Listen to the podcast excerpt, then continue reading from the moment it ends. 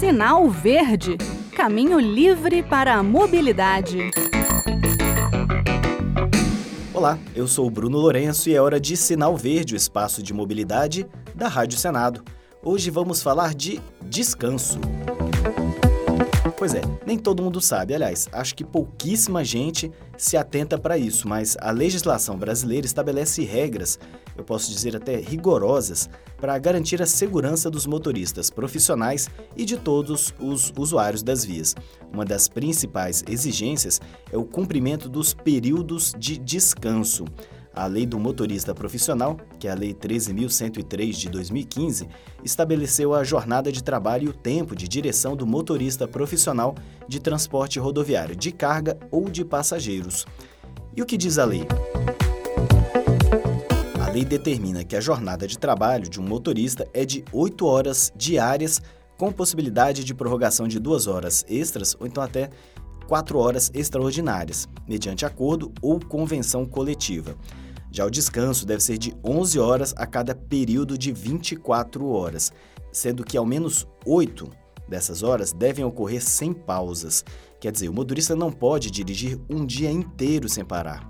Aliás, ele pode, no máximo, dirigir por 5 horas e meia de maneira ininterrupta. Depois disso, ele tem que parar por pelo menos meia hora. Em situações excepcionais, o tempo de direção poderá ser elevado pelo período necessário para que o condutor, o veículo e a carga cheguem a um lugar que ofereça a segurança e a infraestrutura necessária para a entrega da carga ou então do descanso, desde que não haja o comprometimento da segurança rodoviária.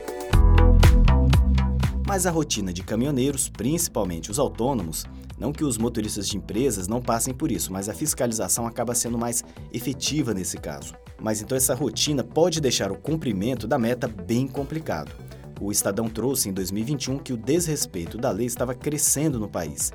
Em 2018, houve 5.775 registros de infrações. Já em 2019, foram 20.444 infrações. Em 2020, 21.499. Portanto, a alta em comparação com 2018 foi de 272%. As punições para os caminhoneiros não podem ser chamadas de rigorosas, viu? Multa de R$ 130,16, 4 pontos no prontuário e o veículo pode ficar retido para que o tempo de descanso seja cumprido. O caminhoneiro autônomo, principalmente, pode pensar que o risco de ser multado compensa e se arrisca na direção. Segundo a Confederação Nacional dos Transportadores Autônomos, o controle do tempo de descanso poderia ser feito de maneira mais eficiente se a frota fosse mais nova, com ferramentas modernas de telemetria. O tacógrafo, no entanto, é que prevalece na maioria dos casos onde há fiscalização da polícia rodoviária. Apesar de que na justiça, normalmente os rastreadores GPS é que são mais aceitos para comprovação de tempo de trabalho e de descanso e não os tacógrafos. O transportador autônomo acaba sendo o idealizador e cumpridor da própria carga horária. Vamos dizer que o motorista tem que chegar até o sábado em determinado lugar, porque no domingo a rodovia é fechada para os caminhões. Então ele poderia cumprir as 8 horas de descanso ininterrupto, de preferência dar uma boa dormida, né? Esticar um pouco mais a jornada diária e usufruir das outras 3 horas em até 16 após essa jornada. Entidades como a CNTA apontam que é importante que o motorista tenha esse entendimento da lei para que ela seja utilizada em seu benefício e não seja vista como um obstáculo. A lei do descanso surgiu para dar mais segurança a caminhoneiros e demais motoristas, pedestres, ciclistas, mas é preciso que haja campanhas educativas. Outra determinação trazida pela lei do descanso diz que é obrigatório o descanso semanal remunerado de no mínimo 35 horas consecutivas. Na verdade, são 24, mas com as 11 horas previstas para o descanso da jornada diária, chega esse período de 35 horas, que pode ser no início ou então no meio da semana. Nas viagens em que há dois condutores no mesmo veículo, o repouso de um motorista pode ser feito dentro do caminhão enquanto o segundo condutor dirige.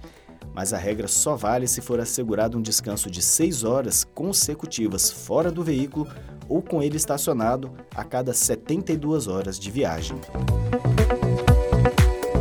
Essas normas foram pensadas para garantir que os motoristas profissionais estejam descansados e em condições físicas e mentais adequadas para conduzir os veículos de forma segura. A fadiga e o cansaço podem comprometer a atenção e os reflexos, aumentando o risco de acidentes nas estradas. Acho que é aquele tipo de lei que deveria pegar, já que todo mundo sai ganhando. E para mim falta divulgação. Tomara que agora, no Maio Amarelo, as autoridades de trânsito e a imprensa divulguem mais essas regras. Afinal, a informação é um dos bens mais valiosos de nossa era e precisa circular, não só para os motoristas profissionais, mas também para a população. E o Sinal Verde fica por aqui. Você pode escutar este quadro dentro do programa Conexão Senado, às quartas-feiras na Rádio Senado, ou dar um Google por Sinal Verde Rádio Senado ou entrar em www.senado.leg.br/radio/podcasts para conferir os programas anteriores. E se quiserem entrar em contato com a gente, o nosso e-mail é radio@senado.leg.br e o WhatsApp da Rádio Senado é 61 98611 9591. Um abraço a todos e até o próximo programa.